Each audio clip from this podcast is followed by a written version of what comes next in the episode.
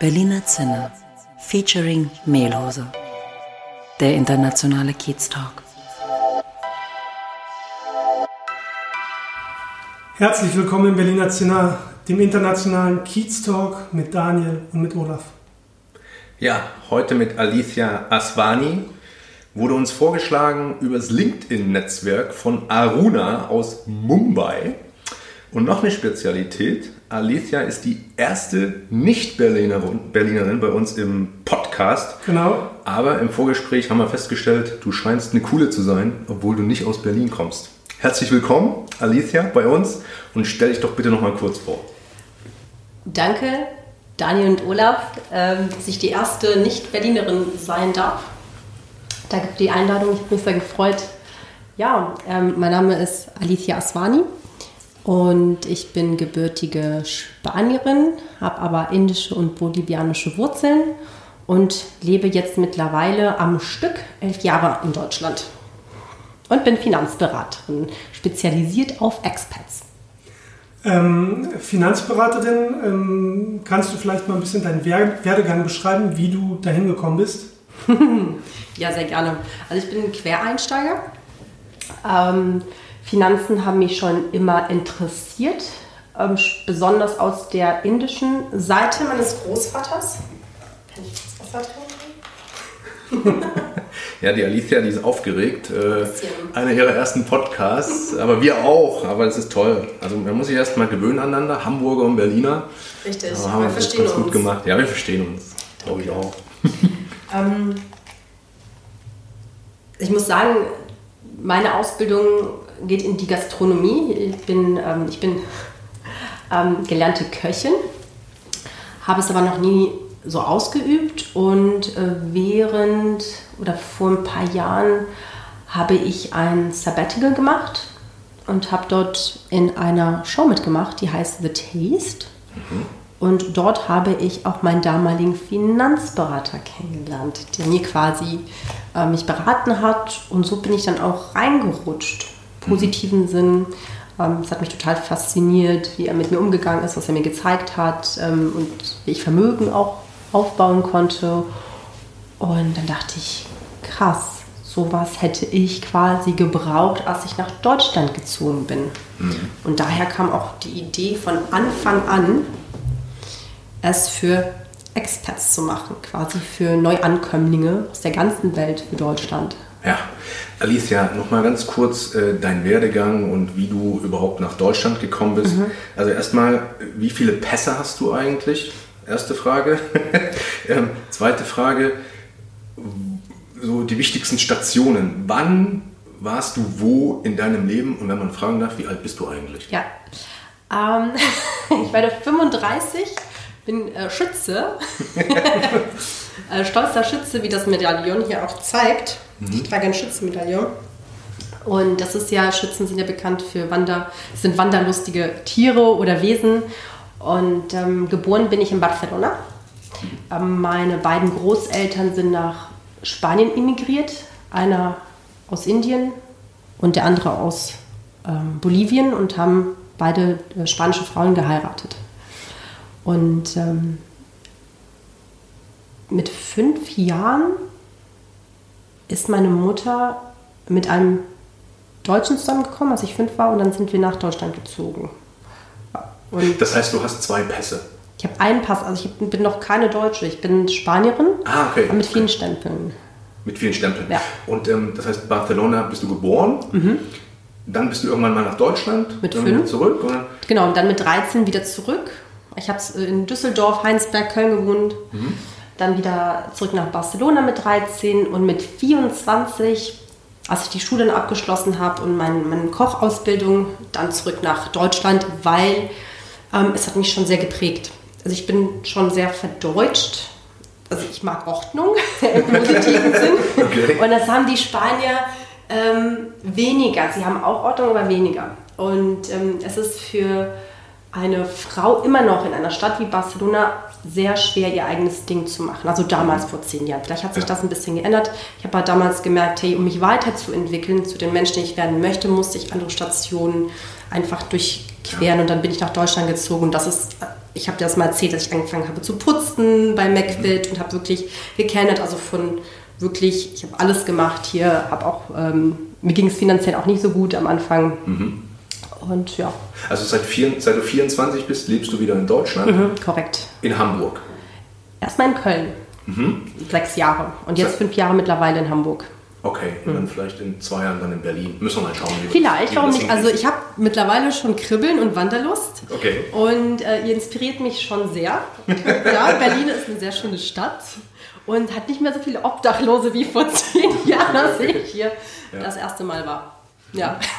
Wir haben jetzt schon mehrmals den Begriff äh, Wanderlust gehört von dir und ja. ich bin auch ein sehr wanderlustiger Typ. Mhm. Ohne jetzt näher darauf einzugehen, ähm, ich finde, es gibt dann noch viele Vorteile, wenn man im Leben viel rumgekommen ist. Und ähm, ich wollte mal fragen, ob du das genauso siehst. Absolut. Ähm, Reisen, also ich würde meinem 20-jährigen Ich sagen, reisen, reisen, reisen. Mehr, als ich vielleicht getan habe, wo ich schon sehr viel rumgekommen bin. Aber ähm, wenn du da bleibst, wo deine Wurzeln sind, kannst du dich nicht gut weiterentwickeln, weil du bist konditioniert. Wenn du aber irgendwo hingehst, wo du komplett neu bist und du bist auf dich allein gestellt und musst mit ähm, anderen sozialen Kontakt haben, dann hast du A, die Möglichkeit, dich neu zu erfinden und die Person zu sein, die du gerne sein möchtest. Und ähm, es ist so wie ein bisschen Survival-Training. Ne? Auf deinen Charakter kommt es an, wie du überlebst in einer neuen Society.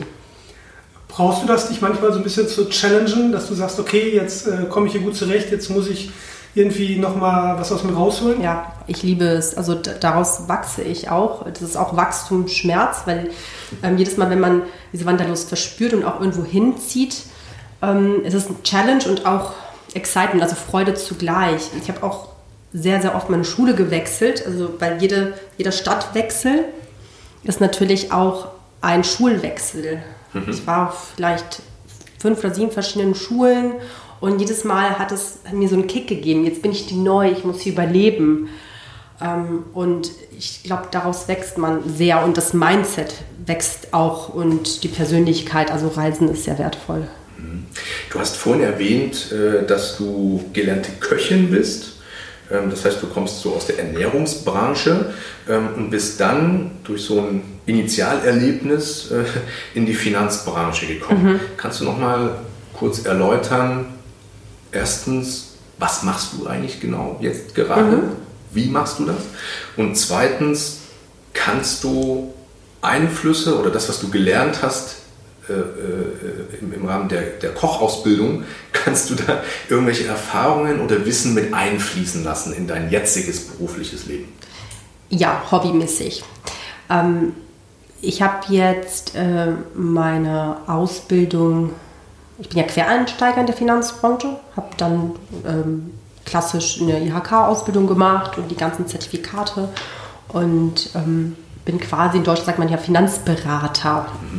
Und bin ja Finanzberater für Expats, weil quasi 90 hm, Prozent meiner Kunden halt ähm, Expats Ganz sind. kurz, Expats für unsere Zuhörer, mhm. das sind Leute, die nach Deutschland zugezogen sind, meistens im beruflichen Rahmen. Korrekt. Mhm. Richtig, genau. Und mh, hm,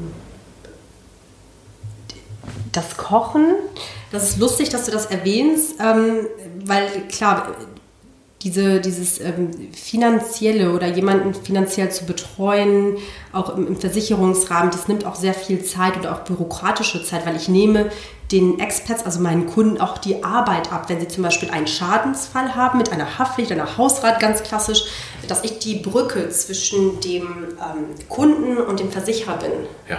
dass sie halt auch gut betreut sind. Also ich betreue quasi ähm, sehr viele Kunden und das nimmt sehr, sehr viel Zeit.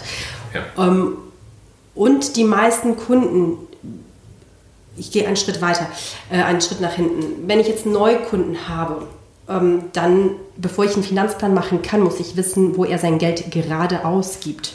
Und die meisten Leute, die in Hamburg wohnen, die geben sehr viel Geld für Essen aus, weil sie mittags hier 10 Euro ausgeben, dafür einen Kaffee, für ein Brötchen etc., wie wir heute Morgen. Mhm. So, da, sind, da ist schnell so 30 Euro weg am Tag. Und das mal 30, 31 Mal, das ist schon sehr viel Geld. Und ich möchte einfach Leute inspirieren oder überzeugen, dass wenn man zu Hause kocht oder isst, es A, viel gesünder ist und B, viel ähm, ökonomischer. Mhm. Und man kann mit sehr wenigen Sachen, das habe ich aus der, aus der spanischen Küche, sehr leckere Sachen machen. Mhm. Und somit habe ich jetzt vor ein paar Monaten einen YouTube-Kanal eröffnet, sodass ich das beides verbinden kann. Ja. Hm, also der YouTube-Kanal, das ist jetzt keine Einnahmequelle, sondern ist einfach nur Inspirationsquelle, wo ich über Finanzen rede, über Sparen und auch über Kochen. Ja. Also das ist so wie so ein Cultural Cooking Finance Channel. Das ist dein Hobby. Das ist mein Hobby, genau. Und das, finden, das mögen die Kunden, so bin ich sichtbar für sie und das ist so eine Art After-Sales-Service, ja. dass man sich noch Informationen quasi holen kann. Ja. Und natürlich, äh, Leute können mich auch kontaktieren, um mit mir zusammen zu arbeiten, um den Finanzplan ja. dann zu erstellen. Und das ist dann eine Win-Win-Situation, das ist ja super. Das ist ein bisschen wie unser Berliner Zinner featuring Mehlhose. ja. Das macht uns ja auch viel Spaß und das ist ja auch äh, keine Einnahmequelle von uns. Mhm. Äh, letzte Frage jetzt zum jetzigen Zeitpunkt von mir. Ähm, du hast deine Ausbildung bei der deutschen Vermögen, Vermögensberatung gemacht. Wie ist denn deine Meinung zur Industrie der Finanzberatung in Deutschland? Weil, nur als Hintergrund, die ist ja schon teilweise umstritten. Richtig. Ähm, teilweise das ist, kommt immer darauf an, das ist ja wie Religion, was ist richtig, was ist falsch. Ähm, gute Frage. Ich glaube, diese strengen Meinungen sind ein bisschen strapaziert, ähm, weil Strukturvertriebe ähm, quasi, das ist ja wie ein Konzern. Ein Konzern macht ja den Mit also die Mitarbeiter machen den Konzern und es liegt bei jedem Berater quasi ähm, in der Hand selbst, was er mit seinen Kunden macht. Mhm. Und da kann, wenn jemand quasi nicht gut berät oder gut berät, dann kann auch keine MLP was dafür, da keine deutsche Vermögensberatung etc. Also ich glaube, ähm, die deutsche Vermögensberatung ist eine gute Möglichkeit, quasi den Beruf zu erlernen, weil sie haben interne Bildungssysteme und das gibt halt Leuten eine Chance, wie mir, quasi sich da einzulernen. Mhm. Ich finde das schon, schon sehr gut. Mhm. Was dann der Berater draus macht oder das, das ist jedem überlassen. Ich glaube, es gibt da kein schlecht und kein gut. Ich fand den Satz schön, ähm, dass du gesagt hast, es ist wichtig, was ein Berater daraus macht. Und ähm, wenn du jetzt mal vielleicht für dich selber Werbung machen könntest, was zeichnet dich denn als Berater aus? Was kriegen deine Kunden von dir? Ein offenes Ohr erstmal, das ist ganz, ganz wichtig, die Ist-Situation zu ermitteln und auch Goal-Setting nenne ich das, wo will der Kunde hin und Begleitung. Ich glaube letztendlich, ähm, ein Berater denkt sich ja nicht die Finanzprodukte quasi aus, sie sind ja auf dem Markt, es ist ja halt nur, liegt in unserer Responsibility, quasi die richtigen Produkte an den Mann zu bringen. Das muss schon ein Fitting sein und ähm, man muss auf den Kunden schauen. Und ähm, sagen wir, je besser es einem Berater geht, mental und auch finanziell, desto besser kann er beraten, weil er dann auf den Kunden schauen kann. Und da liegt auch die, die Qualität im Beraten, dass man natürlich auf beide Seiten schaut, nicht nur auf sich selbst. Das macht einen guten Berater und Vermögensberater aus. Und er muss gut erreichbar sein. Also das ist total was Banales, aber ich habe für meine Kunden die Tür offen. Ich bin sehr schnell zu erreichbar, via WhatsApp, telefonisch, sodass manchmal auch viele sagen, hey, das ist vielleicht ein bisschen too much, aber so fühle ich es. Ich habe es versucht mal wegzulassen, aber das hat mich auch nicht glücklich gemacht. Was ich möchte schon da offen sein, dass Leute auf mich zukommen können, wenn sie Fragen haben etc. Ich glaube langfristig, weil ich suche immer nur nach Langfristigkeit, ähm, so kann man was, was aufbauen, langsam aber sicher mit Vertrauen und Offenheit. Du bist also schon eher der Typ, äh, der gerne 100% gibt. Ansonsten, äh, also jetzt zum Beispiel einfach abzuschalten und sagen, okay, jetzt habe ich Feierabend, gibt es dann eher nicht für dich, sondern du bist immer voll dabei.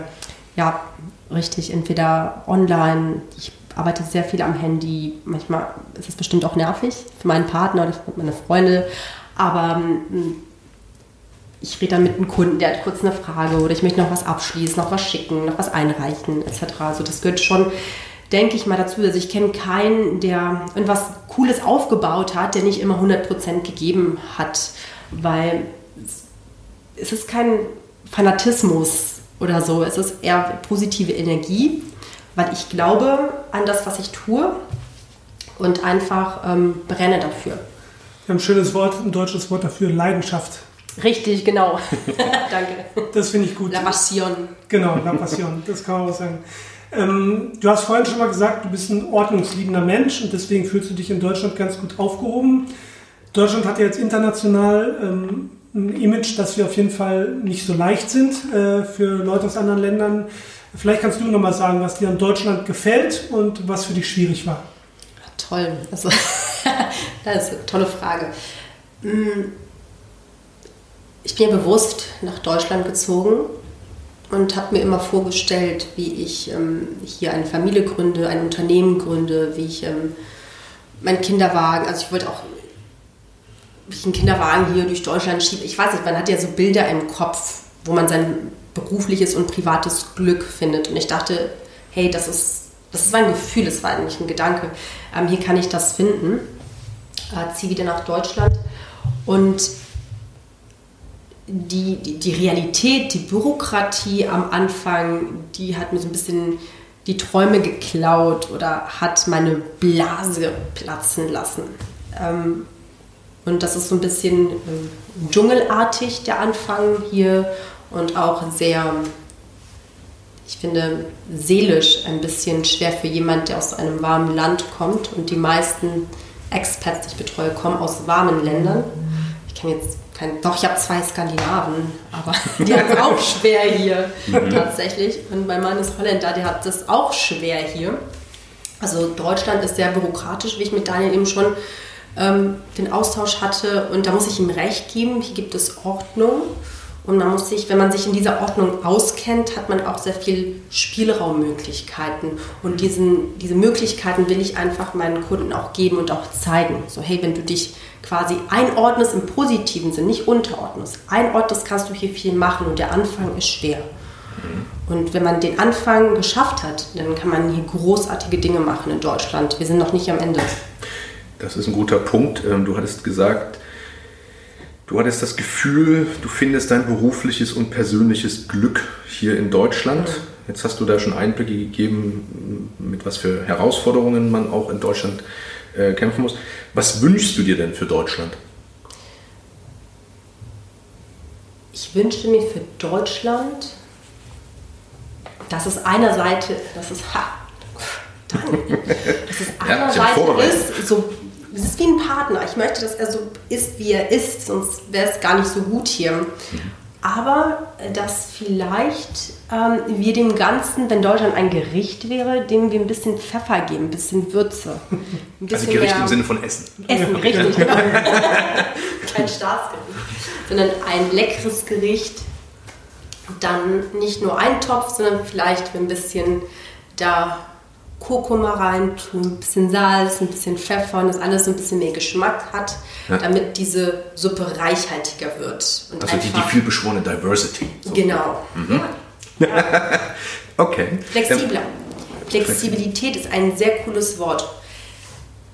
Ein, ein Ort, wo es Regeln und Ordnung gibt, aber auch Flexibilität. Weil stell dir mal vor, du gehst zum Amt und du denkst, oh nein, jetzt werde ich also jetzt. Du hast verstanden. Ja, okay. Jetzt werde ich es schwer haben. Und dann sitzt der Beamte und ist flexibel zu dir. Wie fühlst du dich? Hammer. Das ist so ein tolles Gefühl, wenn du glaubst, etwas wird schwierig und jemand schenkt dir Flexibilität und lässt etwas so durchwinken oder machst es dir einfacher, als du dir gedacht hast, bürokratisch. Das ist ein super Gefühl. Und einfach diese Flexibilität wünsche ich mir manchmal. Das heißt, ähm, was du beschreibst, ist ja User Experience, ja. Mhm. Also, ja. zu Neudeutsch. Äh, äh, die deutsche Gesellschaft, vertreten durch die Ämter und, und, ja, und die Bürokratie sollte flexibler sein und die, die User Experience ihrer Bevölkerung verbessern. Okay, äh, berufliches, persönliches Glück. Deswegen bist du gekommen, das hast du dir vorgestellt, hast du es gefunden? Ja, aber es entwickelt sich ja immer weiter. Mhm. Aber grundsätzlich die Base, die ich gesucht habe, die habe ich gefunden. Und deswegen möchte ich auch anderen Menschen helfen, es zu finden, weil man kann es. Wie drückt sich das bei dir aus? Wie, wie, du, bist ja, du bist total positiv ja. und ich würde das mal gleichsetzen mit Glück. Du bist ja, glücklich. Genau. Ähm, wie drückt sich das gesagt? in deinem Leben aus, dass du glücklich bist? Ich kann anderen Menschen helfen. Mhm. Also wenn man eine Basis gefunden hat und es einem selber gut geht, ich musste dafür aber sehr viele Jahre egozentrisch leben und quasi an mir arbeiten und auch an, an dem Business. Ähm, erst dann kann man die Hand reichen und anderen helfen und das vielleicht auch dann mit Ökonomie dann verbinden, mit einem Business. Und dann ist das die geilste Mischung. Wenn du etwas gefunden hast, was andere brauchen, mhm. eine Nische mit etwas, was du liebst und was jeden Tag gebraucht wird. Ja. ja. Danke.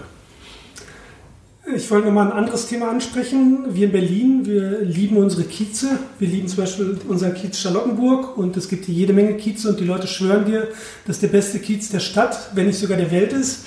Und ähm, wir haben dich äh, vorher schon mal gefragt, was für dich Kiez ist und du hast geschrieben, viel Energie auf wenig Raum. Irgendwie sowas. Das fand ich eigentlich eine sehr gute Beschreibung, eine sehr äh, eine schöne Beschreibung aus dem Bauch raus. Ich bin ja leider eher der Kopfmensch und habe mir gedacht, toll, das so zu beschreiben.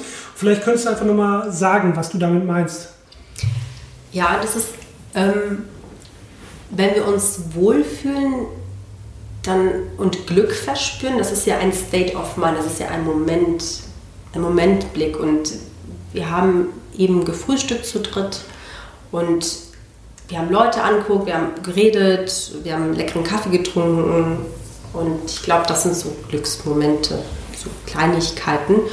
Und in einem Kiez, wenn du dich gut auskennst, die Menschen kennst, deine Routine dort hast, dann kann der Kiez groß oder klein sein, dann verspürst du diese Glücksmomente einfach. Du kannst dich fallen lassen, weil du es kennst. Du gehst raus, du sagst Hallo zum Kaffeemann euer Kiez ist geil, ich hatte eben kein, äh, kein Bargeld. Und der meinte, bezahlst du nächstes Mal. Ich so, ja, ich so, wird ein bisschen dauern. Wird ein bisschen dauern. Der meinte so, egal, geht aus Haus. Ich so, nee, ne? Ich so, nein, ich komme wieder mit Trinkgeld dann, ne? Aber ja, Wahnsinn. Echt cooler, echt, echt coole Cafeteria. da kann man umsonst trinken. Ja, äh, das ist das Windbag in der Windscheidstraße. Äh, so wie ich das beste Café. Umsonst. Deswegen machen wir jetzt Werbung für ja, die. Geiler Kaffee und äh, Trinkgeld gibt es auch noch. Geiler Service. Hast du dieses Kiezgefühl auch in Hamburg? Ja, gut. Kiezgefühl habe ich in Hamburg. Ich hatte es in Barcelona. Ganz extrem.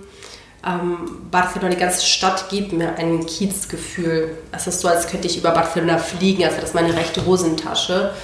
Und ähm, das habe ich teilweise in Hamburg gefunden, obwohl das nie so stark sein wird wie, wie in Barcelona. Also ich mhm. habe eine sehr große Verbundenheit, ähm, weil ich dort auch viel Zeit verbracht habe. Ähm, du hattest vorhin schon den Begriff Langfristigkeit, langfristig denken mhm. angesprochen. Für dich bedeutet das, äh, also hatte ich es verstanden, Vertrauen und Offenheit. Ähm, jetzt in Deutschland, in der deutschen Geschäftswelt äh, ist das ja ein sehr starker Fokus. Ne? Ja. Langfristige Verbindungen. Ja. Wie setzt du das, wie lebst du dieses Prinzip in deiner Geschäftswelt? Mhm. Finanzen sind langfristig. Also finanzielles Glück kommt nur aus Langfristigkeit. Also Kurzfristigkeit, du legst 5 Euro an und kannst nicht erwarten, dass es morgen 5,50 Euro werden. Dafür brauchst du quasi Langfristigkeit, Zeit. Zeit ist dein bester Freund in allen, in Beziehungen, in, in Geld, in, in Vertrauen schaffen. Also ich denke, Langfristigkeit ist eine Philosophie. Du hattest auch den ähm, Spruch, der geprägt, der ist jetzt bei mir hängen geblieben. Äh, wer am Anfang viel gibt, bekommt dann auch viel zurück. ähm, ja. hast, du da, hast du da schon Erfahrungen damit gemacht? Oder in welcher Phase bist du jetzt? Mhm. Bist du jetzt im Geben oder bist du jetzt gerade bei Equal oder bekommst du schon ganz viel zurück? Gute Frage. Da, da, teilen sich ja die Meinungen. Es gibt ja ähm, man kann nicht direkt erwarten, dass man ein Return of Investment bekommt. Das heißt zum Beispiel, der hat mich zum Interview an, ich frage, hey, was kriege ich dafür? Was gibt es für mich? Das ist ja unvorstellbar für mich quasi. Ähm, ich denke, dass mh, mm, besonders wenn man ein Business mit 0 Euro quasi startet, so wie ich es gemacht habe. Ich sogar meine Handtaschen verkauft. Ich liebe Handtaschen, um meine Homepage aufmachen zu können oder bezahlen zu können. Dann ähm, muss man erstmal natürlich bezahlen, ne, einen Grafikdesigner bezahlen, jemand, der die Homepage macht, sie auch geben, geben, geben. Und dann auch Vertrauen aufbauen mit dem Kunden und zeigen, was man hat. Ist ja so wie wenn du ein Restaurant eröffnest, musst du ja auch erstmal ein paar Häppchen rausgeben und so weiter, damit die Leute testen, hm, passt das zu mir, finde ich das gut, äh, möchte ich da mein Geld ausgeben. Daher ist es ein natürlicher Business-Gedanke, aber ähm, vermischt sich sehr viel mit Energie auch.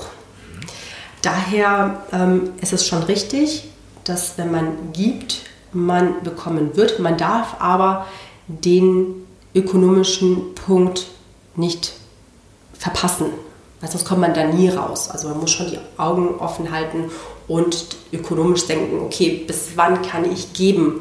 Weil ich kann nur geben, wenn es mir gut geht, in allen Sinnen, mental, finanziell. Da bin ich gut, da bin ich equal. Mhm. Du, wir haben ja vorhin schon mal rausgestellt, ähm, dass du eigentlich fast immer 100% gibst und Dinge mit Leidenschaft machst und du hast uns auch geschrieben, dass du manchmal gar nicht so genau weißt, wo du hin willst, sondern einfach erstmal 100% gibst. Und das ist ja eigentlich jetzt auch auf das Thema gerade auch nochmal, hast du ja auch angesprochen. Ähm, merkst du aber auch, sobald du 100% gibst, dass sich was bewegt? Ähm, oder wann siehst du, dass du jetzt nicht mehr so viel geben musst, sondern vielleicht auch mal nachdenken musst? Kannst du den Prozess vielleicht Gerne. mal beschreiben? Das ist eine innere Stimme. Manchmal schwimmt man, manchmal muss man sich treiben lassen. Und das muss man ähm, erkennen. Und auch der Körper sagt irgendwann mal, du brauchst Pause, Alicia. Ne? Du brauchst Pause, Daniel, du brauchst Pause, Olaf. Und dann holt man sich diese Pause, einfach diese Ruhephasen. Ähm, dieses einfach machen und alles geben, viel Energie ist auch mein Sternzeichen. ähm, ich habe sehr viel Energie in mir und so, solange diese Batterie hält, ähm, baller ich. Ja, baller ich und was war die Frage nochmal? Nee, hast du eigentlich schon ganz gut beantwortet. Ähm, ich wollte dazu eigentlich noch wissen, du hast über Ruhepausen gesprochen. Mhm. Wie nimmst du dir den? Hörst du Musik oder machst du Sport? Ja, oder? Sport. Ich, ich habe eine Routine tatsächlich. Ich mache jeden Tag das Gleiche seit Jahren. Mhm. Ich stehe sehr früh auf, ich mache Sport, Yoga, gehe ins Fitnessstudio, laufen, Hot Yoga, also immer unterschiedliche Aktivitäten. Hot Yoga? Hot Yoga auch. Das, ja. Äh, genau, also Yoga in der Sauna oder was ist Ja, so eine Art, ja. Das okay. 40 Grad und das ist sehr, sehr anstrengend, aber es ist, gibt dir so einen mentalen Kick. Also das ist Ruhe und Power zugleich. Und eine gute Ernährung. Ähm, ich pflege mich sehr gerne. Ich gehe auch gerne in die Sauna. Ich gebe mir auch gerne Massagen. Also ich tanke. Ich bin wie so ein Auto, was manchmal tanken geht. Also ich brauche jetzt keinen Urlaub von zwei Wochen. Äh, das wird mich auch wahnsinnig machen. Aber ich verbinde gerne ähm, Berufliches mit Privaten. Auch, es gibt Leute, die trennen das komplett, ich nicht. Hm. Ich habe das versucht zu trennen, es macht mich aber nicht glücklich. Also wenn ich meinen Kunden habe und den, der macht einen Finanzplan und da können wir auch zwei, drei Stunden sitzen und manchmal sagt er, komm, gehen wir noch was essen, ich bin dabei. Das ist, ähm, oder mein, ich habe einen Kunden, der bringt äh, eine Flasche Tequila mit nach den Gesprächen und dann feiern wir das und trinken Tequila dann in meinem Büro. Also man kann auch äh, in Berlin am Lietzensee super joggen gehen, nur ja, für deine ah, zukünftige also, Planung. Ne? Hm, nicht schlecht. auch trinken gehen gibt es auch ein paar Möglichkeiten. Für Tequila, das ist gut. ähm, letzter Punkt von mir, wir sind ja schon ein bisschen fortgeschritten in der Zeit. Ähm, ich bin Absolvent der Handelshochschule in Leipzig. Und jetzt hat sich herausgestellt, durch Zufall, Geile Schule. Ja, durch Zufall, du bist mit der Handelshochschule irgendwie verbandelt. Du, du ähm, ja, hast Kontakt aufgebaut zu den Studenten und gibst den Financial Advice, sage ich mal. Ja. Wie, Ist es dazu, wie ist es dazu gekommen? Du bist ja selbst keine Absolventin von der HHL, oder? Mhm. Mhm. Wie, wie, wie hast du das gemacht? Das ist ja so eine Business Opportunity, die du genommen hast. Also es ist auch durch LinkedIn entstanden. Also einer der Schüler ist Kunde bei mir. Mhm. Oder hat, ich weiß auch, oder hat mit mir was. Hat, hat mit dir Geschäfte gemacht. Hat mit mir Geschäfte gemacht ja. ähm, und hat mich dann quasi empfohlen an äh, Petra. Okay. Mhm. Und ähm, Petra Spanker. Ist die, ist die, ist die, ist, genau. die Rektorin? Nein, Petra Nein? Spanker ist die, die managt das, die managt das. das MBA-Programm. Äh, ja, das ist wichtig. So. Das ist wichtig. Das sind alle wichtig. Wir sind alle wichtig. wichtig. und äh, sie hat mich zu einer, hat mich ähm, in Kontakt gestellt mit äh, Stefanie, die ist auch wichtig, ja. ähm, weil sie quasi ähm, die Präsentation gibt und auch die Schüler unterstützt quasi ähm, quasi unterstützt, Weil, das MBA zu machen. Richtig, man muss ja sagen, an der Handelshochschule, die, sie ist ja auch sehr, sehr international. Die hat viele ja. Inbound Students, die da, die da m, studieren. Und ähm, das ist für dich sozusagen wie deine Expats, die du betreust. Äh, nur nicht, dass die in einem beruflichen Kontext stehen, sondern die kommen hier nach Deutschland Richtig. aus dem Ausland, um hier zu studieren. Und du ja. gibst denen sozusagen m, Tipps, Empfehlungen wie, wie sie ihre Finanzen sortieren können. Korrekt. Also die, wir hatten jetzt ein Webinar mhm. mit 60 Teilnehmern. Das war wundervoll, weil die Teilnehmer kamen aus der ganzen Welt, Afrika, ähm, mhm. ganz Europa, ja. Indien, Asien. Und das sind zukünftige Bewerber und Studenten. Und die kommen ja auch die meisten mit einem Kredit, mit einer Investition, um in Deutschland zu studieren. Mhm. Und ich helfe den Studenten quasi, ihr Geld zu budgetieren, mhm. sodass sie quasi, sagen wir, finanziell gesund in ihr Leben, Arbeitsleben starten und auch wenn sie ihr Lebens, ähm, Arbeitsleben starten und Gehalt haben, auch schon diese Base kennen. Wie budgetiere ich? Wie gebe ich mein Geld aus? Was kann ich mir leisten? Etc. Und das gibt ähm, jetzt finanzielle Bildung und das hat wieder zu tun mit Geben und Nehmen. Mhm. Ja, erstmal geben und dann, das sind ja die Kunden von morgen. Ja. Also ich finde, das ist ein super Schlussstatement. Äh, das verbindet viele Punkte, die wir heute besprochen haben. Ähm, du wünschst dir für Deutschland mehr Diversity. Die Handelshochschule macht das, indem sie ausländische Studenten nach Deutschland holt. Ja. Du gibst, indem du äh, den, den Studenten beibringst, wie sie hier in Deutschland mit ihren Finanzen am besten umgehen. Korrekt. Ähm, ja, das ist doch alles positiv. Von Super. daher freuen wir uns, dass du hier gewesen bist, bei uns im Berliner Zinner, im echten Berliner Zinner hier. Das ist richtig cool. Charlottenburg. Hammer. Und ähm, ich glaube, das nächste Mal laden wir uns zu dir ein nach Hamburg. Wir müssen auch mal rauskommen. Aber meine Wohnung ist nicht so geil, ne? Na, ja? Wir finden was. Danke auf jeden Fall, dass du hier warst. War echt ein tolles Gespräch. Dankeschön, dank. dank euch. Das war großartig. Bis Danke. dann. Ciao. Ciao. Ciao.